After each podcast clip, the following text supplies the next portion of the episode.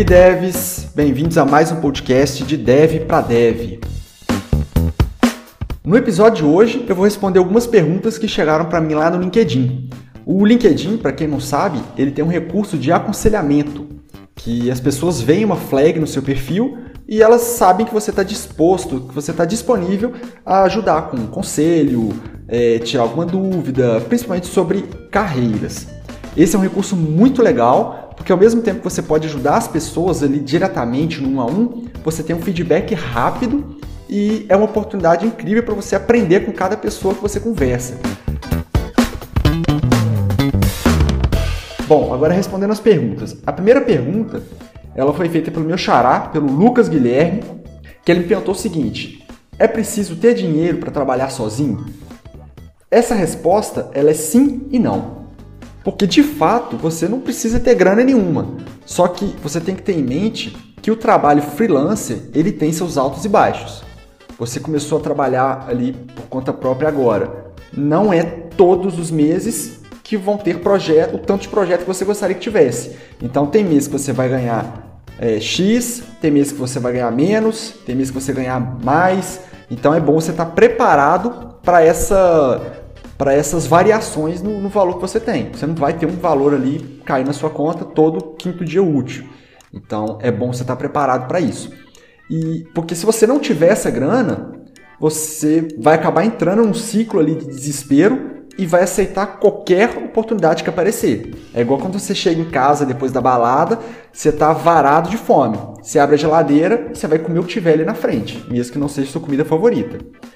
Para esse ponto, o meu conselho é que você tenha uma grana guardada ali de backup para emergências e para o caso de nenhum cliente bater na sua porta por um tempo. Que acredite, isso vai, vai acontecer. Não é um mar de rosas. Ah, vou ser freelancer e todo dia vai ter um cliente me chamando. Então é bom estar preparado para isso. E como que você se prepara para esse para esse para separar essa grana? Primeira coisa, é você calcular o seu custo mensal. Vamos supor, suas contas, conta de água, luz, seu carro e tudo mais. Você precisa de um, um, vamos chamar entre aspas, de um salário ali de mil reais por mês. Então, se você hoje é CLT, o consenso é que você guarde no mínimo seis meses desse custo. Então, você teria que ter uma reserva de emergência de seis mil reais.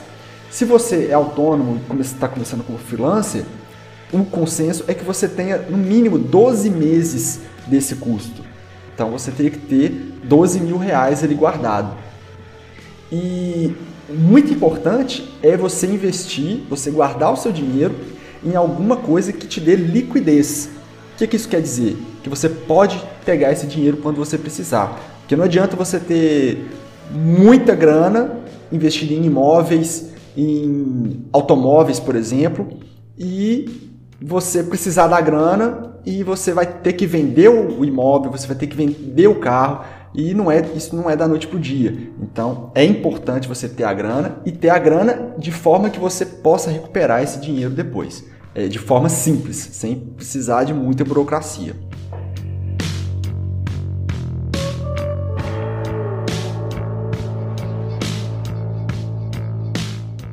A segunda pergunta, ela vem do Pedro Siqueira. Ele diz aqui que atualmente ele trabalha em um cartório e gerencia toda a infra e os sistemas desse cartório. Ele vai formar em ciência da computação e que ele gostaria de migrar para a área de programação. O problema é que ele não sabe por onde que ele começa para poder pegar a experiência. A minha resposta nisso aqui ela é bem o que aconteceu comigo.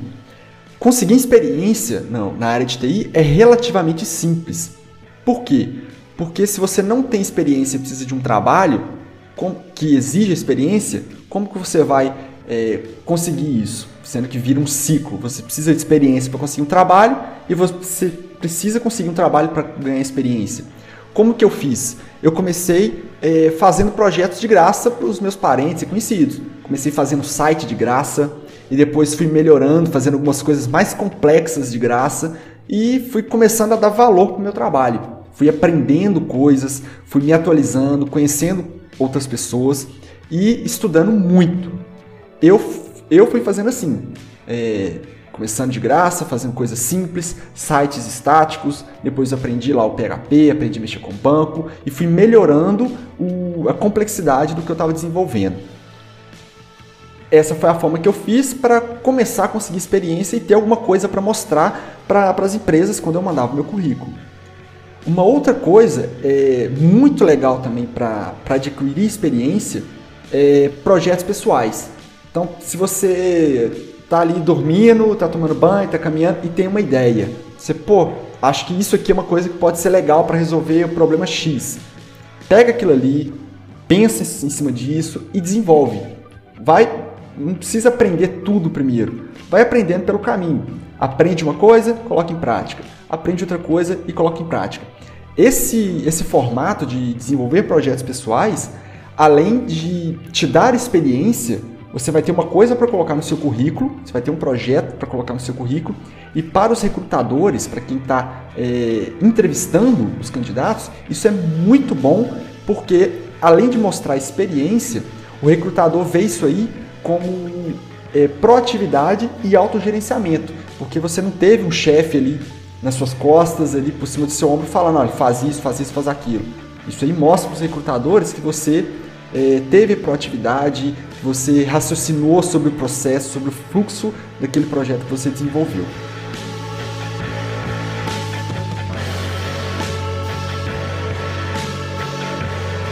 A terceira pergunta ela é do Durval R.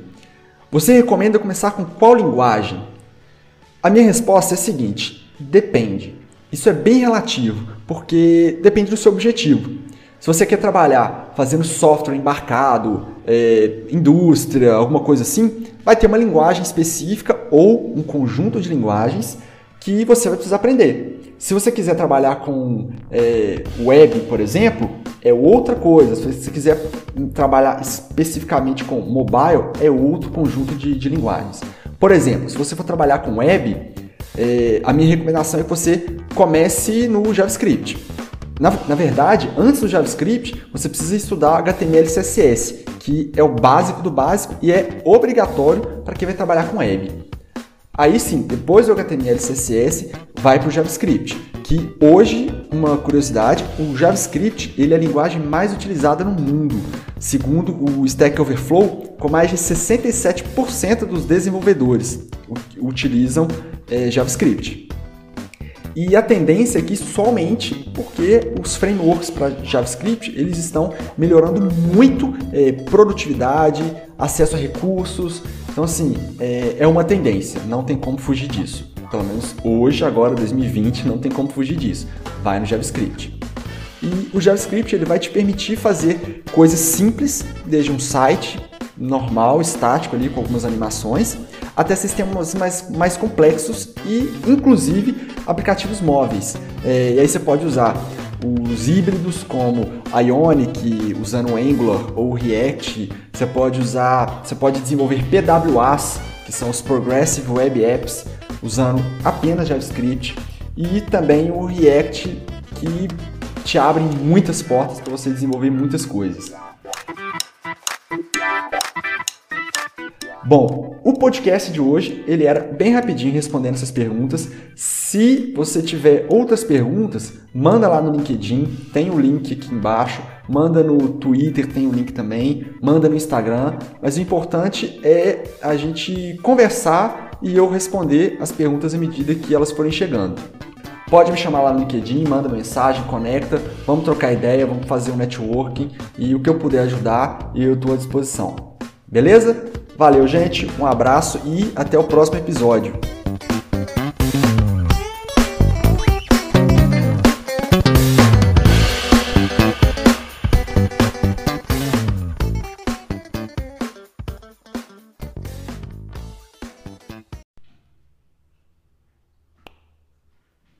E aí, devs, bem-vindos a mais um podcast. No episódio de hoje, nós vamos falar sobre networking como captar clientes? A captação de clientes, é, se não é a, mais, a maior preocupação de um dev freelance, é uma das, está ali no top 3. E nesse, para esse assunto, eu vou começar a falar aqui como que eu fiz ao longo desses 14 anos de experiência e no próximo episódio vou trazer um amigo meu que também está na estrada já tem um bom tempo e ele vai compartilhar a experiência dele com a gente.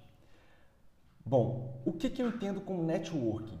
Networking não é você ter um milhão de amigos nas redes sociais, não é você ter um milhão de seguidores lá no LinkedIn. Isso não é networking, isso é só número. É, o networking é você mostrar para as pessoas que você está ali, é você disponibilizar a sua ajuda para as pessoas, é você ver que tem alguém perguntando alguma coisa, pedindo alguma, algum tipo de ajuda, é você estar tá ali disposto a ajudar. O networking não é só você querer as coisas para você, é você dar e receber. Você oferece a sua ajuda e você conta com a ajuda das pessoas. Não é obrigatório que as pessoas te ajudem, tá? Não quer dizer que você ajudou, as pessoas vão te ajudar. Mas é, é uma lei da natureza. Se você ajuda, a pessoa tem a, a predisposição a te ajudar também. Então faça de bom grado, ajude de bom grado as pessoas. E quais são as formas que eu usei para fazer networking até hoje? É, meu site pessoal, LinkedIn, eventos e grupos de networking. Como que eu fiz com o meu site pessoal? Esse foi o primeiro que eu fiz. Foi a primeira forma de networking que eu fiz, de mostrar o meu trabalho. E quando eu comecei a aprender minhas primeiras linhas de código, é, na verdade eu comecei a parte web, eu comecei a mexer com HTML e CSS, a primeira coisa que eu fiz foi criar um site pessoal para mim. Registrei um domínio gratuito, com hospedagem gratuita, então já dá para ter ideia de que o negócio não era lá muito rápido e confiável, né? E isso aí foi muito bom porque eu fiz um site muito ruim mas eu aprendi que aquilo ali eh, me dava visibilidade. Aquilo ali eu conseguia mostrar para as pessoas o que eu fazia. Então eu criei esse meu site pessoal. E até hoje eu faço atualizações periódicas no meu site com relação a layout, é, o próprio conteúdo que está ali. Eu não, não tenho um blog dentro do meu site, tem alguns artigos apenas para indexação, mas o, o, artigo no blog é uma coisa que eu não, não tenho isso, esse, esse hábito de, de, escrever no blog. Eu costumo escrever mais no LinkedIn. E eu já captei vários clientes através do meu site pessoal. Seja eu enviando o meu site para alguns clientes, quanto os próprios clientes procurando no Google, é, alguém que tem minha rede social, vê o link. Então, assim, é, o site pessoal já me trouxe bons clientes e, muitos clientes. O, o último foi na. tem umas quatro semanas, o, eu recebi um e-mail do cliente falando que ele pesquisou uma palavra-chave lá no Google referente a desenvolvedor e entrou no meu site, caiu no meu site. Ele viu os projetos que eu já desenvolvi, viu a logo de alguns clientes, entrou em contato comigo e fechamos o negócio. Então eu entreguei para ele o projeto antes de ontem. É um, é um case bacana e se vocês entrarem no meu site tem a logo dele lá. Bom, esse foi o site pessoal. LinkedIn. O LinkedIn, eu demorei um pouco a começar a atualizar essa rede. Eu simplesmente tinha lá o meu nome, tinha um perfil cadastrado lá, mas não tinha tudo atualizado. Eu ficava, eu confesso que eu ficava com preguiça de atualizar aquele negócio, é, aquele tanto de, de informação. Então eu demorei um pouco a ter o hábito de manter o meu LinkedIn atualizado. Hoje ele está atualizado, todas as minhas experiências, meus cursos, certificados, está tudo lá. E é uma excelente ferramenta para fazer networking. Muitas vezes eu tenho. E é uma excelente ferramenta para fazer networking. Muita gente entra em contato comigo através do LinkedIn, seja para oportunidade de trabalho, é, seja para freelancer. E quem é dev vai saber muito bem do que eu vou falar agora. Muita gente também chamando para ser sócio. Muita gente também chamando para ser sócio. Então, assim, o LinkedIn é uma plataforma que te dá visibilidade, se você utilizar da forma certa, e você vai ter boas oportunidades ali dentro. Então, é só você estar atento, manter um perfil atualizado, que as pessoas vão tentar se conectar a você e você vai acabar tendo alguma boa oportunidade ali dentro. Uma outra forma de networking é através de eventos. E nesse ponto é muito importante, eu, eu sempre participei de muitos eventos e sempre, sempre foram relacionados à, à tecnologia. Então, eventos de desenvolvedores front-end, evento de desenvolvedores back-end, evento de cloud computing. É, então, assim, eu estava ali no meio com muita gente é, que também estava naquela mesma, naquela mesma área. Isso foi muito bom porque eu conheci muita gente bacana, muita gente top e pessoas que me ajudaram bastante na minha, na minha carreira. Só que um, um, um dia um amigo meu falou uma coisa e depois eu vi que estava bem certo. Nesses eventos de networking de tecnologia que eu, que eu participei, eu, como eu disse, eu conheci muita gente, aprendi bastante coisa, mas rara as vezes que eu consegui um, um projeto ali dentro, que eu consegui um cliente ali dentro. É, e depois que esse amigo me disse uma coisa, eu passei a olhar com outros olhos e a participar também de eventos que não são da minha área, ou seja, eventos que não tem nada a ver com TI. Eu fui num evento uma vez da não é Rinode, mas é uma coisa desse tipo, uma rede desse tipo, eu esqueci o nome, que é, para mim foi muito bom, porque lá dentro 99% das pessoas não conheciam de TI conheciam de vendas, conheciam de marketing. Punk, sai pra lá.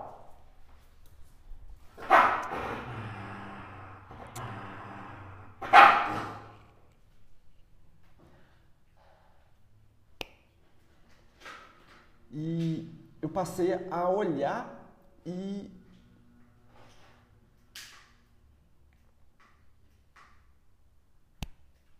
Eu fui num evento uma vez é, de marketing, um evento de marketing, e foi muito bacana, porque além de eu ter aprendido muito e ter conhecido muita gente interessante, foi um evento que a maioria das pessoas não eram da área de TI. Então, eu saí de lá com muitos cartões de visita, entreguei muitos cartões de visita e fiz bastante negócio ali dentro, porque a maioria ali conhecia de marketing, conhecia de é, anúncios, conhecia de publicidade, mas não conheciam de TI. E ali eu consegui muito cliente. Foi muito bacana essa experiência. E um detalhe que eu falei que agora que eu tinha esquecido de mencionar é: tenha cartões de visita. Sempre leve seu cartão de visita com você. Você vai na, numa festa de um amigo, leva o cartão de visita, porque você nunca sabe com quem que você vai encontrar, você nunca sabe com as pessoas que você vai conversar, então sempre tenha um cartão de visita à mão.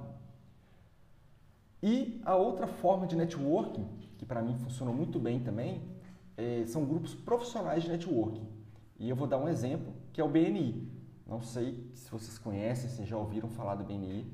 O BNI é um grupo de networking e para mim deu muito certo. Como que funciona o BNI? O BNI eu vou explicar é, da, da forma que eu consegui enxergar melhor. Quando me explicaram a primeira vez não tinha ficado claro, e quando eu entrei, eu cheguei a participar do BNI, quando eu entrei eu vi como que era e aí que ficou claro para mim o que, que acontece lá dentro.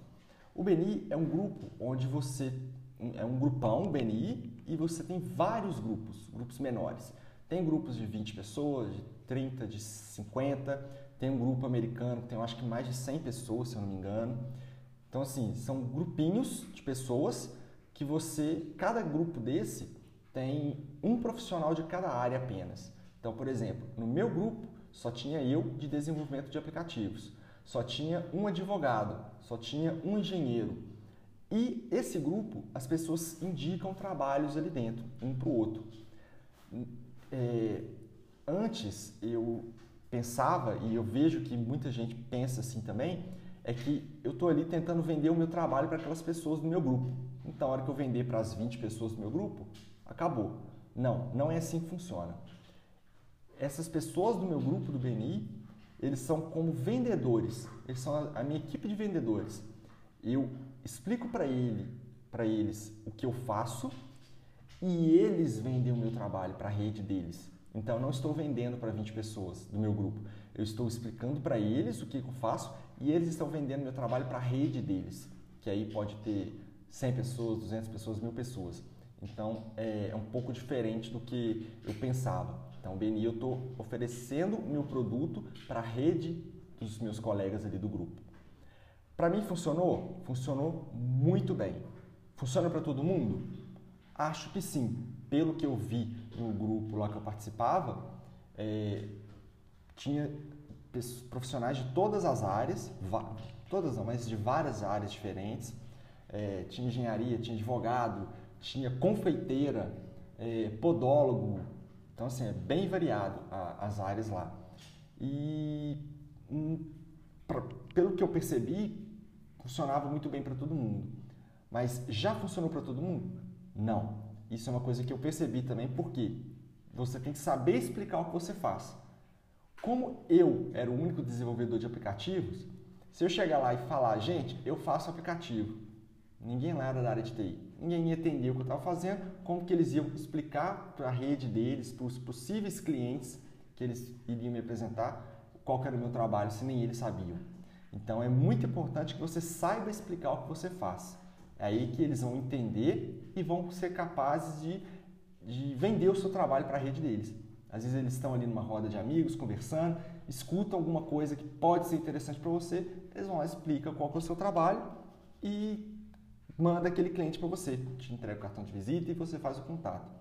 É assim que funciona e para mim funcionou muito? Sim, funcionou muito bem. Eu realmente eu saí do Beni por falta de tempo. Apenas isso, porque realmente é uma excelente ferramenta para networking. Pessoal, esse foi o podcast de hoje. Ele foi rapidinho, foi